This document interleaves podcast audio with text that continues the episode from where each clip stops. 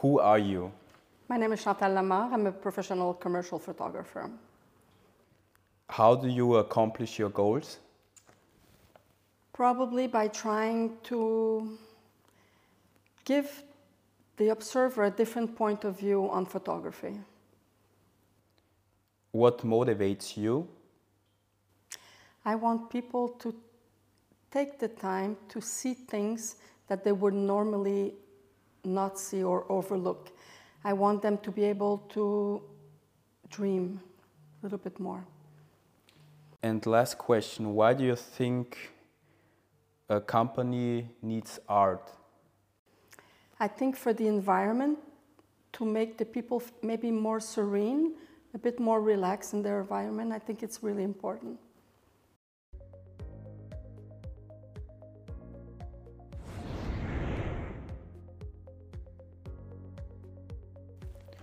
Perfect, and thank you so much, Chantal, um, to yeah, be part of this podcast. Really enjoy that uh, you participating here. Thank you for your time. Tell me a little bit about you and your background. Okay, I'm French Canadian, uh, born and raised in Montreal, Canada. Um, I've studied photography from the age of 20 after somebody I know who introduced me into photography. It was a process of three, three and a half years of uh, studying. After that, I worked nearly 20 years into commercial photography, where I was doing mostly cosmetic and perfume, also a bit of event photography, but it was mostly products photography. And then uh, life brought me to Europe, where I had to change a bit my um, my direction into photography. And because of language barrier, I had to find another way to express myself with photography. And this is probably why I chose art. Uh, it was talking to a larger uh, group without the actual language. Um, can you go a little bit more back and, and tell us how you started uh, taking pictures and photography? What was, how were the first steps? Actually, it was somebody I got to know when I was around 20 years old uh, that got me into photography, brought me into a dark room. And for me, it was something I absolutely did not know. And after that day in the dark room, it was not even after the first day, but I mean the first moment. This was really for me, uh, like we would say, falling in love instantly with photography. It was for me all the possibilities and the way to be creative like I was not used to be. And I right away needed that in my life. I knew it. And can you describe a little bit the first moments when you um, got into photography? How was the feeling? Was it something you said, this is uh, the thing right I want to do? Right away, I knew. It was uh, like you, you cannot describe it. When you do something and you have butterfly in your stomach, and this stayed with me up to this day. There's not one time when I use my camera that I don't relive that feeling. It's something stronger than I can explain. It's just, it's part of me, it completes me. Photography completes me. I cannot say any, any better. Yeah. That's great. That's great. Um, so, taking pictures, photography is a part of art. Um, my question is what do you think about art? What is art for you personally? Art for me is when you allow the person looking at what you're doing, you allow them to dream, you allow them to see something that they would normally not see, and allow them to maybe project themselves into your art without judging it, but just being in front of it. Like I always say, I like when the people are just tilting their head and say, oh, what's that? Oh, that's nice. I'm trying to get something that would develop emotion into them. When they're looking at it, that they're just feeling like it reached them somehow. And do you think your art does it uh, does your how do you say your art does this? I certainly hope so. I think art can reach people in different ways, and I'm really hoping it does that because when I present something, it means a lot to me, and I hope I'm able to communicate that with the people. And uh, behind us, there is actually a picture of you. Uh, you you took the picture. Um, can you a little bit describe your art? You said uh, don't look at the obvious. Look, focus on something different. Exactly. I'm trying always to show the people what they don't see at the first look.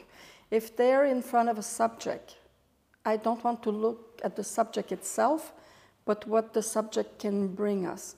In this case, it's a reflection of the subject. And by going into those little details, you bring another world completely, another way to look at things. And that's really what I'm trying to do all the time. But uh, why? Um, is there a reason? The reason, because not enough people take the time to do it. Not enough people take the time to stop and look. They will see, but they won't look properly, I think. I think it's, it's important to get into the details. And do you think uh, over the years, especially now with social media and everything, uh, this increased, or do you think this stayed the same? I, I, think it's increased uh, really a lot because you get to have much more people showing what they're doing as compared to 20 years ago. It's more open to everybody. It's in reach to everybody. So easy without having to pay, without having to go to an exhibit. It's from your, your home. You can access thousands of different artists easily. And uh, this is something you do all the time in your in your pictures, or do do you focus even on you know, not small details, but on other things, or? To focus on the detail has always been there, I have to say. But in the last 10 years, I think I'm doing that more and more. Nearly 90% of my photography will be on small details or on reflections. I love reflections. So I would say yes, it's becoming a bigger part of the way I approach photography. And reflections, what exactly you mean with that? For example, you're walking in a town, you have a building that will reflect in such a puddle of water. Instead of taking the building, I will take the puddle of water with the building and then show this to the people instead of the building itself, for example. Or it could be somebody walking by and I will just focus on the puddle and then wait until the subject passes in front of it and then i will take the picture as the lady passed by then you will have the reflection of herself in the water instead of the actual person uh, yeah and uh, is, did you came up with that idea um, i don't know on a specific day or occasion or it was an accident it was an accident actually uh, it was about 10 years ago on a vacation uh, this is one of them. Uh, I was taking pictures of my daughter on the beach, and by accident, I saw it. Like, I just saw it. It just revealed itself to me. And then I thought, wow, okay, this is much better than, I don't want to say much better than the subject, but it was a better approach to look at things. And it was really from that day on. And that's why in the last 10 years, since I saw that, and it, it kind of moved me, and it wanted me to try and explore that more, which I did. And what do you think uh, people that are um, looking at your art pieces, what, what kind of feeling you want to give them when they look at your I art? I want them to dream. I want them to dream and to make their own story of it. I don't want to tell them what they should feel or what they should see. I want them to, to question what they see. I want them, like I said, to, to tilt their head and say, oh, okay, this is giving this to me. This is what it makes me feel like, or, or this is what may, it make me think about. I don't want to tell them all the story. When they look at it, I want them to create their own story from the picture. Mm-hmm. That's amazing. Um, so, my next question is it's always important for artists to have like customers, of course, right? uh, a potential customer can be some businessman or woman, someone from the business um, sector. Mm-hmm. Um, in your opinion, what do you think uh, someone, some business man or business woman um, can learn from artists?